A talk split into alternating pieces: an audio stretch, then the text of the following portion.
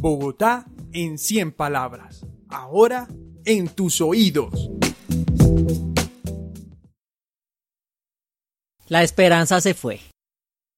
Hoy mamá me dio cinco mil pesos. Paseo de ida, me voy al centro. Palomas descalzas se mueven a ritmo contento. Don Pedro me vende maíz. Les doy un poco. ¿Por qué se van tan pronto si acabo de saciar su antojo? Me quedo solo. La catedral primada se eleva frente a mí. Le doy una vuelta y el Lucas se acerca. Le doy una moneda y tranquilo él se queda. Paseo de vuelta. Hay cuentas que hacer.